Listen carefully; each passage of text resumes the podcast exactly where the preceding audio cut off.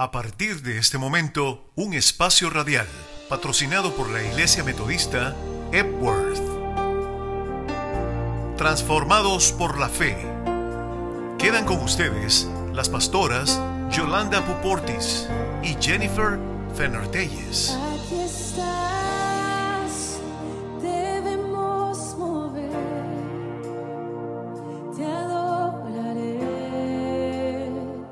Buenos días, hermanos y hermanas. Yo soy la pastora Jennifer Fenner de Telles, junto con la pastora Yolanda Pupo Ortiz y los hermanos Elvin Castro, Miguel Gallegos y Nubia Rocha.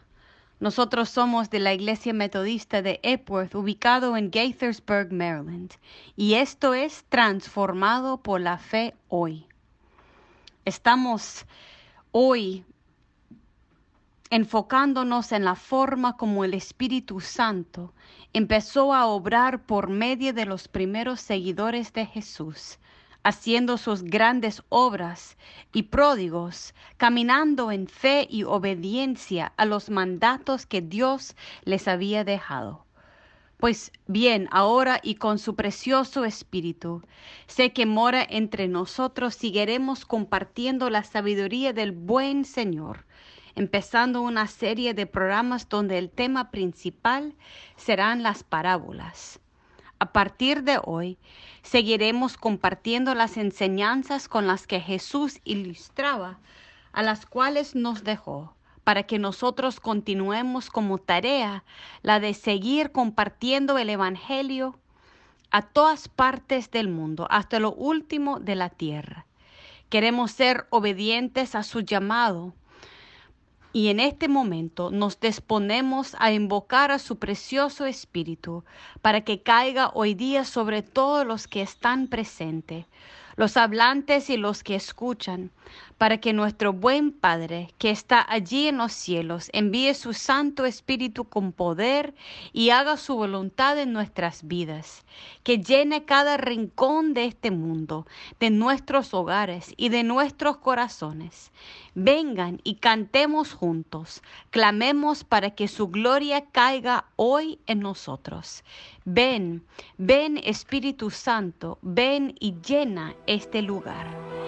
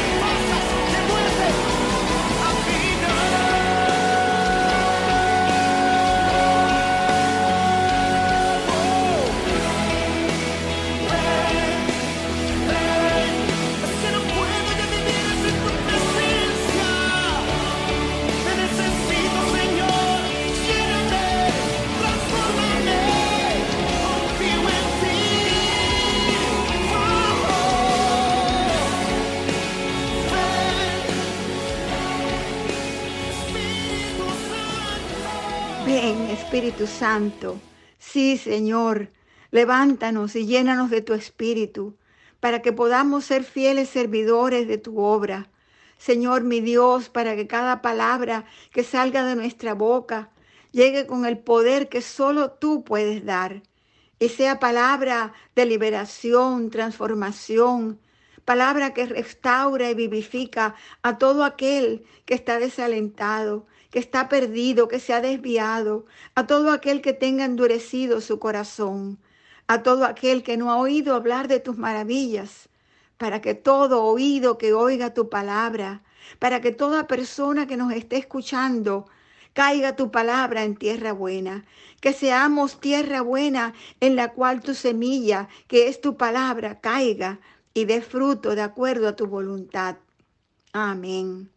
Como dijo la pastora Jennifer, hoy estamos comenzando una serie sobre las parábolas de nuestro Señor Jesús y empezamos con la parábola del sembrador. Para mí es una de las parábolas más ilustrativas de lo que el Señor Jesús nos enseña, de sus verdades básicas que deben tener asidero en nuestros corazones. Leo la palabra de sembrador que se encuentra en el Evangelio de Marcos, capítulo 13, desde el versículo 1 al 9, y dice así. Aquel día salió Jesús de la casa y se sentó junto al mar, y se le juntó mucha gente, y entrando él en la barca, se sentó y toda la gente estaba en la playa, y les habló muchas cosas por parábolas, diciendo, He aquí el sembrador salió a sembrar, y mientras sembraba, parte de la semilla cayó junto al camino, y vinieron las aves y la comieron.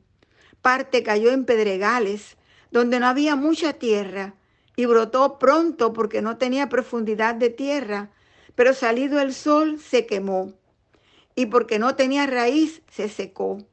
Y parte cayó entre espinos, y los espinos crecieron y la ahogaron.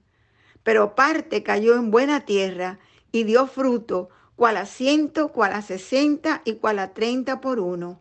El que tiene oídos para oír, oiga. Palabra de Dios. Amén, pastora. Qué bonito pasaje bíblico que usted acaba de leer en Marcos 13. Con esta parábola, Dios nos está hablando de la clase de terreno que puede llegar a ser o convertirse los corazones cuando escuchan su palabra y no están dispuestos, no están preparados o han sido secados por la falta de atención a las cosas de Dios por la falta de alimento espiritual, que es el que da nutrición a nuestros corazones y a nuestro espíritu. Cabe recalcar, cuando Jesús habla de la parábola del sembrador, nos está hablando acerca de Dios. Dios es quien es el sembrador y su palabra la cual viene a ser la semilla que Él vierte sobre todos nosotros, una y otra vez, esperando que dé su fruto. Y la manera como respondemos viene a ser el terreno, o sea, nuestros corazones, los cuales son comparados aquí con los diferentes tipos de tierra en que caen esas semillas. Queridos hermanos, Dios nos está develando aquí las diferentes formas en las que puede caer la semilla en nuestros corazones y en el cual puede llegar a terminar. Cuando no obramos con intención y con compromiso frente a lo que nos está hablando en su palabra, lo que nos está llamando a hacer o dejar de hacer al no buscar nuestra fortaleza en Él, en Cristo que es la roca y con su Espíritu Santo. Así es, Selvin.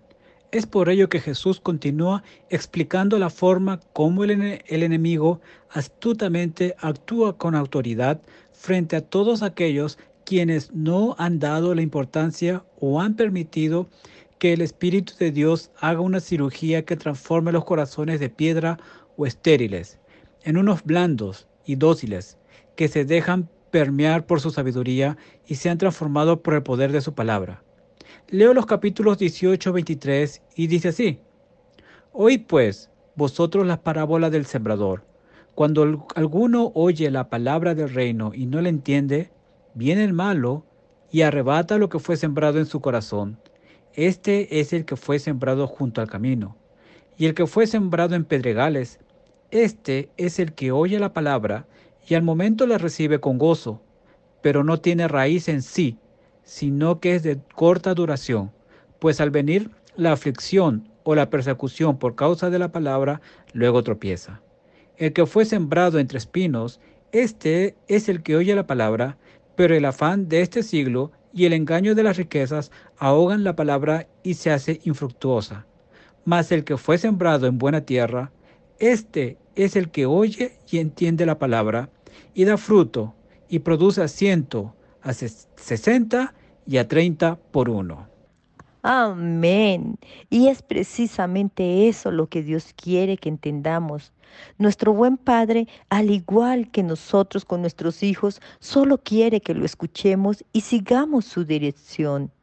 Jesús con estas parábolas solo quiere que al igual que lo que Él hizo con su Padre, le escuchemos y le seamos obedientes a sus enseñanzas y sus mandatos para que nuestro corazón viva para Él. Así lo dice el Salmo 69 en el versículo 32. Buscad a Dios y vivirá vuestro corazón. Y si nuestro corazón es el terreno en el cual Dios riega su semilla, es ese terreno el que debe estar preparado y dispuesto a recibir la buena semilla para que pueda dar el fruto que Dios está esperando de nosotros. Dios solo quiere cosas buenas para nosotros, hermanos y hermanas. Él solo quiere que entendamos que apartados de Él nada podremos lograr. Es por ello que al hacer referencia en las parábolas a los diferentes tipos de tierra, solo quiere que de- demostrarnos con ello lo que sucede en realidad cuando ese terreno al que Él se refiere, que en nuestro caso es nuestro corazón, no está dispuesto ni preparado. Lo que sucede y quién saca provecho de estos terrenos débiles e infructuosos cuando los descuidamos. ¿Quién nos esclaviza y nos ata? El enemigo que no quiere perder lo que él ya ganó con nuestras desobediencias. Es por ello que Proverbios 10:8 nos dice que el sabio de corazón recibirá los mandamientos. Hermanos y hermanas, necesitamos corazones dispuestos, deseosos de ser allanados por el Espíritu de Dios, para que nos moldee de acuerdo a su propósito en cada uno de nosotros. Necesitamos ofrecer nuestros corazones a Dios para que Él obre en ellos, limpiándolos, transformándolos, reavivándolos y de esta forma poder ver su gloria y su voluntad obrando en nuestras vidas para la alabanza y gloria de su nombre. No pongamos nuestros ojos y corazón en las cosas terrenales. No nos apegamos a las cosas de este mundo. Escuchemos la voz de Dios que nos dice, bienaventurados son los de limpio corazón, porque ellos verán a Dios, que no aman el tesoro de aquí. Como dice el siguiente coro, de tranquilidad y paz gozan cada día más y del cielo el gozo tienen ya en sí. Escuchemos el canto bienaventurado los de limpio corazón.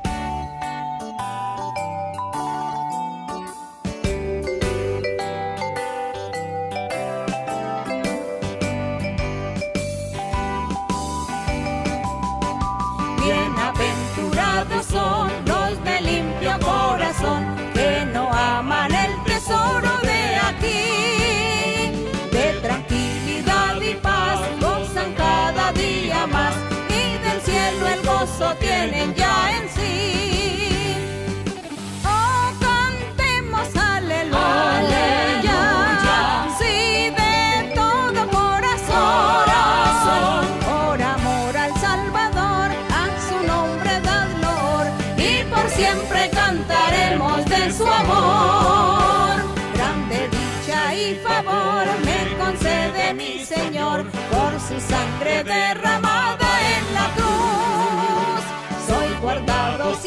fiel por la fe que tengo en él y me regocijo andando en la luz.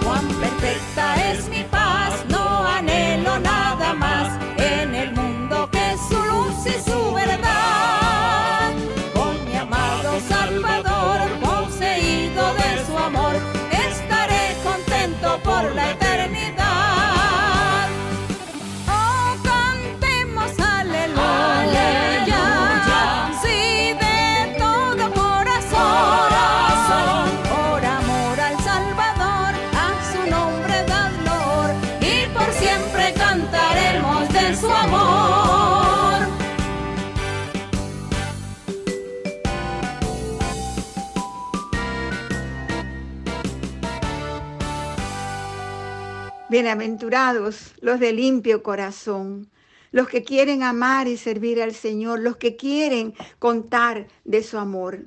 Y eso es lo que Dios quiere de nosotros, que contemos a otros de su amor, que demos testimonio de su bondad, de la maravilla que el Señor ha hecho con nuestras vidas.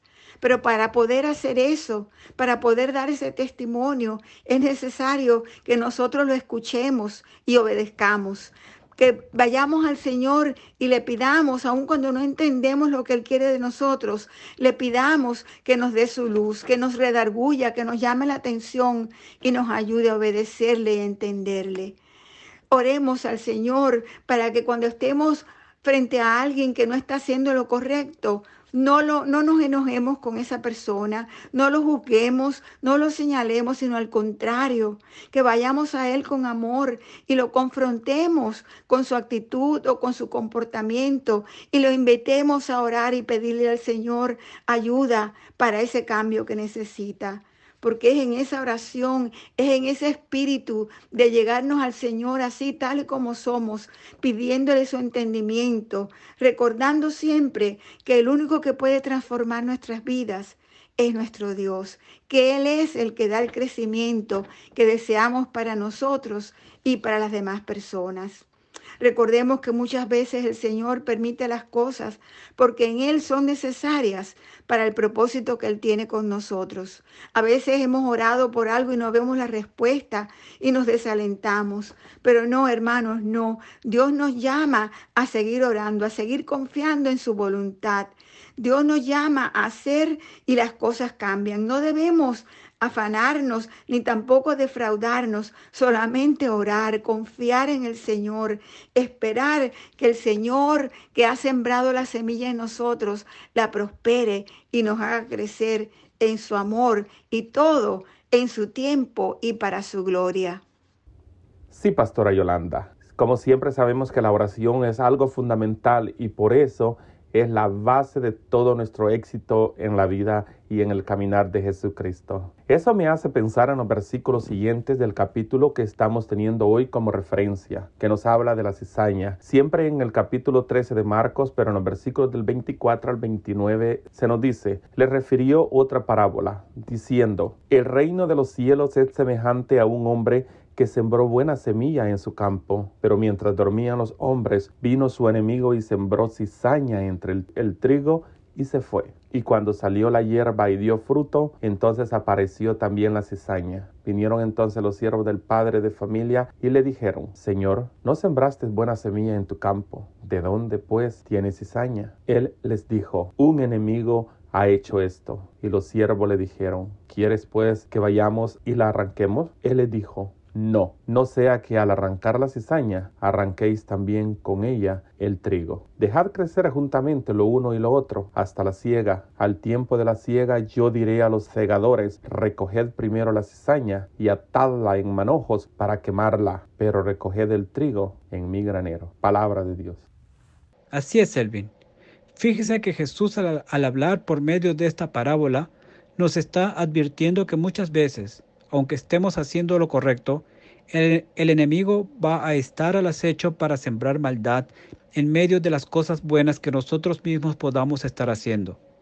De ahí la importancia de saber y reconocer su palabra, porque cuando la sabemos, podremos darnos cuenta que no va a ser necesario arrancarla o quitarla, para evitar hacer un daño y de paso arrasar con lo bueno que Dios ha hecho. No, solo debemos orar y esperar, y el Señor en su debido tiempo, cuando sea el día de la siega, Él dirá, enviará a la persona o su instrumento para que en su nombre cuide, recoja o afiance lo bueno de la cosecha y lo malo lo ate para desecharlo.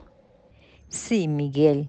Y eso me trae a mi memoria ese poderoso versículo de Mateo 18, 16, donde Jesús le da plena autoridad a Pedro diciéndole, y todo lo que atares en la tierra será atado en los cielos, y todo lo que desatares en la tierra será desatado en los cielos. Pero, ¿cómo consiguió Pedro esa autoridad? Ese poder conociendo a Dios, caminando con Él, creyendo en que Él era el Hijo de Dios, reconociendo que toda autoridad que le fuese dada solo podría venir de los cielos para obediencia y a los cielos debería devolver todo honor y toda honra. Le fue concedida autoridad para ir y hacer la voluntad de Dios. Pedro no usurpó el señorío y la autoridad encomendada por el Señor, mucho menos la trató como algo opcional. Al contrario, nos enseña con sus acciones que toda autoridad que el Señor delega debe venir con disciplina para ser empoderada, demostrando con ello la plena obediencia y dependencia de Dios para llevar a cabo la obra que Dios le estaba mandando hacer. Es por ello que cuando la autoridad de Dios es impartida, todo lo que hagamos en nombre del Señor y para su obra será sin afanes y lo necesario porque Dios se encargará de cegar en su momento justo y necesario lo que para Él es bueno y para Él es malo. Solo necesitamos disposición, disciplina, respeto y obediencia por las cosas que Dios nos está llamando a hacer. Sí, no es que todos los apóstoles se les haya dado el privilegio de cambiar la forma de pensar de Dios a su manera. No, no se les dio libre albedrío para hacer las cosas que ellos pensaron o quisieron hacer. No, más bien, en la medida que ellos avanzaban en sus deberes de su apostolado, se les exhortaba a que se acercaran más a las enseñanzas del Padre y que cuando ellos ataran algo en la tierra, estaba prohibiendo con autoridad y obedeciendo sola la voluntad de Dios. Y si ellos desataban con autoridad, también estaban cumpliendo con el propósito de Dios, pero todo siempre en el contexto que Dios enseñaba. Por ello, la parábola de la semilla de mostaza nos ilustra muy bien lo que es hacer la obra de Dios sin esperar los resultados que nosotros como humanos quisiéramos ver.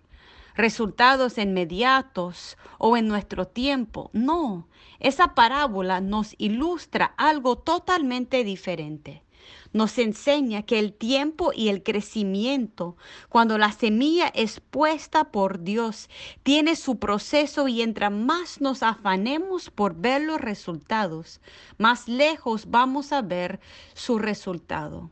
Y eso lo utiliza el enemigo para cuestionarnos, desanimarnos y hasta llevarnos a la frustración. Asimismo es, pastora Jennifer. Por eso me gusta tanto esa parábola del granito de mostaza. Una semillita muy pequeña que apenas se ve, pero que un hombre sembró y cuando creció se volvió la mayor de las hortalizas y se hizo árbol de tal manera tan grande y extenso que vinieron las aves del cielo e hicieron sus nidos en sus ramas. Esta parábola nos ilustra la grandeza del reino de Dios, donde hay lugar para todos, el reino de Dios que crece y es frondoso, donde todos, sin excepción ninguna, tenemos abrigo, tenemos lugar, tenemos allí un lugar donde habitar, donde acogernos y recibir el poder maravilloso de nuestro Señor. También nos ilustra que cuando somos nosotros los sembradores, cuando nosotros sembramos la palabra del Señor, a veces no vemos los frutos que deseamos inmediatamente. Pero hermanos y hermanas, no nos vamos a desalentar porque confiamos que el sembrador que nos ayuda a sembrar es Dios mismo. Y cuando Él es el que siembra, hay fruto. Esa semilla crece y se hace árbol frondoso. Quizás nosotros no veamos los frutos, pero lo verán las próximas generaciones. Y en ese árbol frondoso que un día nosotros sembramos en el nombre de Dios, harán sus nidos, encontrarán el poder de una nueva vida. Todo en el momento de Dios y para su honra y su gloria. Oremos para que el Señor nos ayude a tener esa fe, para que el Señor nos ayude a ser esa clase de sembradores, sembradores que siembran en el nombre del Señor, sembradores que confían que esa palabra va a crecer. Pero para poder hacer eso, tenemos que estar en comunión con el Señor día a día. Oremos para que el Señor nos ayude a estar más y más cerca de Él, como dice el canto de Jesús Adrián Romero, cerca de Jesús.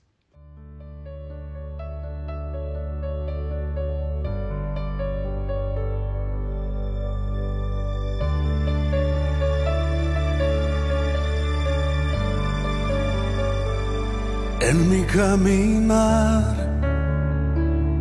en mi diario andar,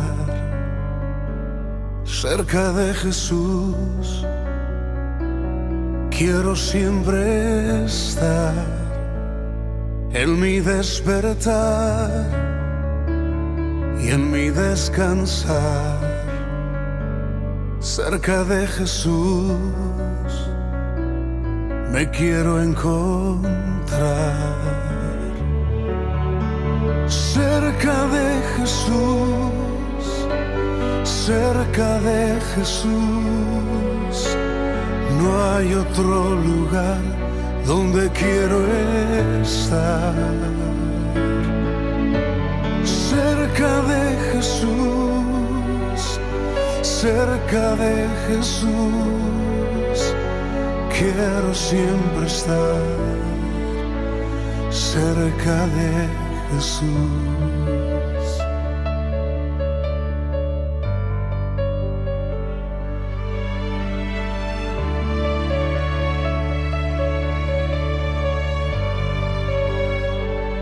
Cuando llegue el fin de mi vida aquí, cerca de Jesús, quiero yo morir y al llegar allá a la eternidad, cerca de Jesús, quiero yo habitar. Cerca de Jesús, cerca de Jesús, no hay otro lugar donde quiero estar. Cerca de Jesús, cerca de Jesús, quiero siempre estar. Cerca de Jesús, cerca de Jesús, cerca de Jesús. No hay otro lugar donde quiero estar. Cerca de Jesús, cerca de Jesús, quiero siempre estar. Cerca de Jesús.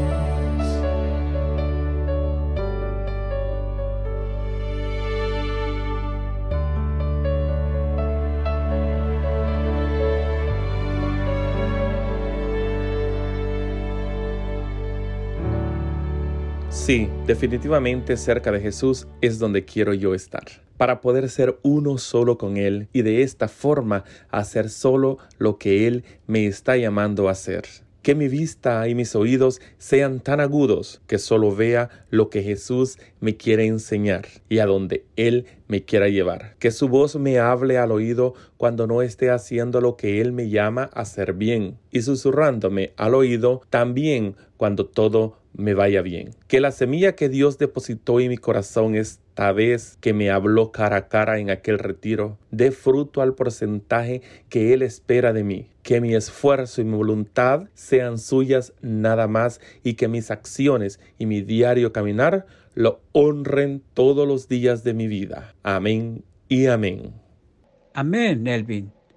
Si queremos hacer la voluntad del Padre y no queremos defraudarlo, y mucho menos dejarlo de último, debemos esforzarnos el buscar día a día de su voluntad en nuestras vidas y no afanarnos a hacer lo que Él no nos está llamando a hacer, que podamos reconocer el propósito que Dios tiene con cada uno de nosotros y podamos identificar en dónde nos quiere Él, ver haciendo su obra, para dignificarlo y darle siempre el primer lugar y no lo dejemos como opción, ni recibiendo nuestras obras, porque Él no es el que necesita de nosotros.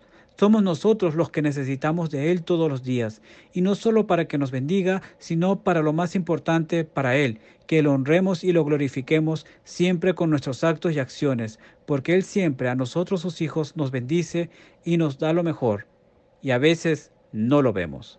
Sí, por eso quiero terminar este programa con la última parábola de este capítulo que nos enseña cómo es que Dios obra para su reino.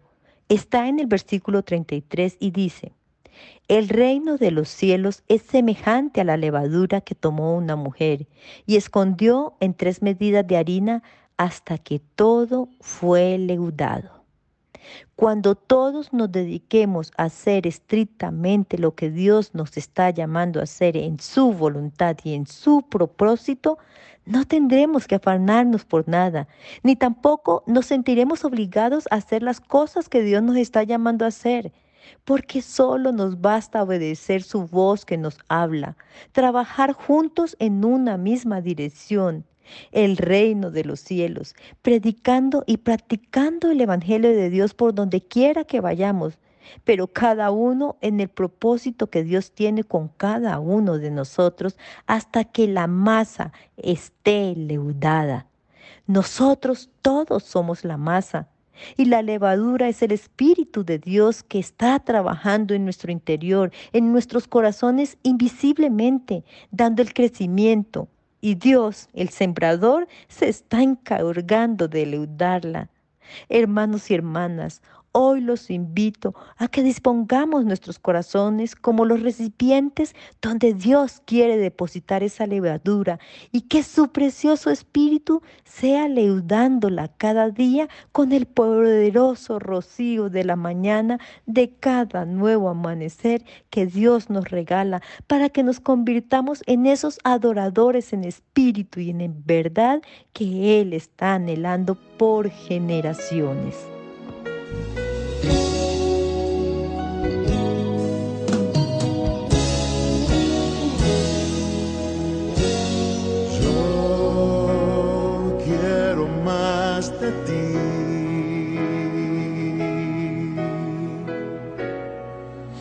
Habitar en tu presencia.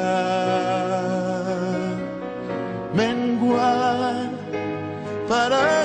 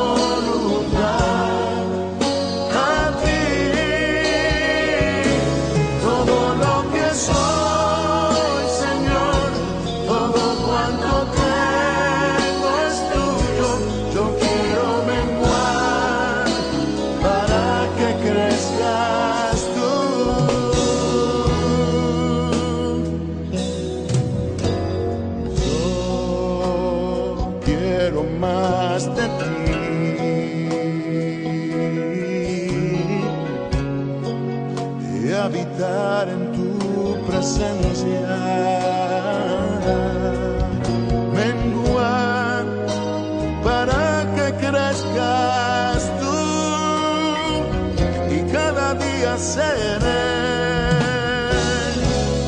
más como tú. Quebranta mi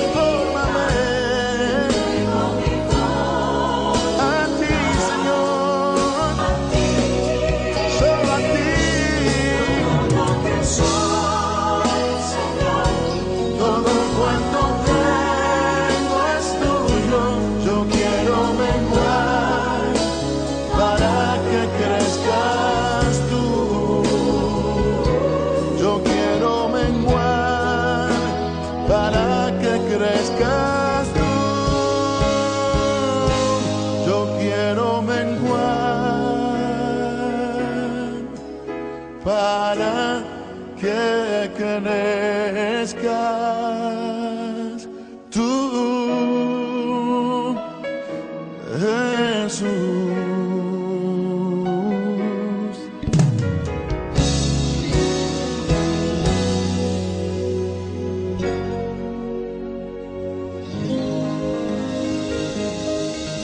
Oremos, hermanos y hermanas, acompáñenme en la oración. Sí, Señor Jesús, queremos más de ti. Te necesitamos, Señor, te anhelamos. Ayúdanos, oh Dios, a ser buena tierra donde tu palabra cae y da fruto. Que las espinas del camino, Señor, no nos ahoguen. Que nuestras raíces sean hondas, profundas. De manera que cuando venga la lluvia y la tormenta, nuestra vida, nuestra fe siga firme y no se deje caer. Ayúdanos, Señor, a ser levadura, a ser granito de mostaza. Ayúdanos a ser buenos sembradores de tu amor. Amar de tal manera, Señor, que podamos contar de tus maravillas, que podamos contar con nuestra vida lo que tú eres capaz de hacer con nosotros. Señor, queremos más de ti. Bendícenos en esta mañana. Transforma nuestros corazones. Quita de nosotros todo pecado, todo mal, todo aquello que interrumpe nuestra comunión contigo. Oh Señor, y al mismo tiempo que te damos gracias por las tantas bendiciones que nos das día a día. Te pedimos, Señor, tu bendición especial de sanidad para aquellos enfermos de fortaleza para aquellos que se sienten cansados y quebrantados de corazón, de gozo y de esperanza para los desalentados. Señor, tu bendición, los regalos de tu Santo Espíritu para cada persona que nos escucha y para todo tu pueblo, para este mundo que tanto te necesita, Señor, para que no haya guerra, para que no haya discordia, para que no haya tanto dolor y tanta violencia. Bendícenos, Señor. Ayúdanos, oh Dios, con el poder de tu Santo Espíritu a ser fieles sembradores, a amarte cada día más y a vivir cerca de ti, Señor, llenos de la unción de tu Espíritu, que es el que nos da el poder y la victoria de vivir día a día con gozo, con fe y con esperanza. Sí, Señor, queremos más de ti. En el nombre de Cristo, quédate con nosotros y con todo tu pueblo, con el pueblo de Dios. Amén. Gracias hermanos y hermanas por compartir con nosotros en esta mañana. De nuevo yo soy la pastora Jennifer Fenner de Telles de la Iglesia Metodista de Epworth en Gaithersburg, Maryland. Y esto es transformado por la fe hoy. Les invitamos a visitar nuestra página de web epworthenespañol.org, allí donde estamos compartiendo nuestra información, los servicios de adoración, los programas para niños, jóvenes y adultos. Nuestros servicios de adoración en español son a las doce y media de la tarde. Nuestro teléfono donde pueden llamar para cualquier pregunta, información o para dejarnos peticiones de oración es el 301-264-7767. Nosotros ya estamos adorando en persona, igual en Zoom, así que nos puede acompañar en cualquiera de las formas. Estamos ubicados en el 9008 Rosemont Drive, en la esquina de la 355 y Rosemont Drive, frente a la plaza de Walnut Hill. Esperamos que el Espíritu Santo sigue animándoles y dándoles de la presencia de Dios. Que Dios les bendiga y les guarde en estos días. Amén. Hasta aquí su espacio Transformados por la Fe, el programa semanal de la Iglesia Metodista Edworth de Gatesburg, Maryland, ubicada en el 9008 de la Roseman Drive, con teléfono 301-264-7767. 301-264-7767.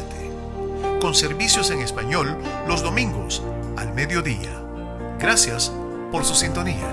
Milagros, abres camino, cumples promesas, luz en tinieblas, mi Dios, así eres.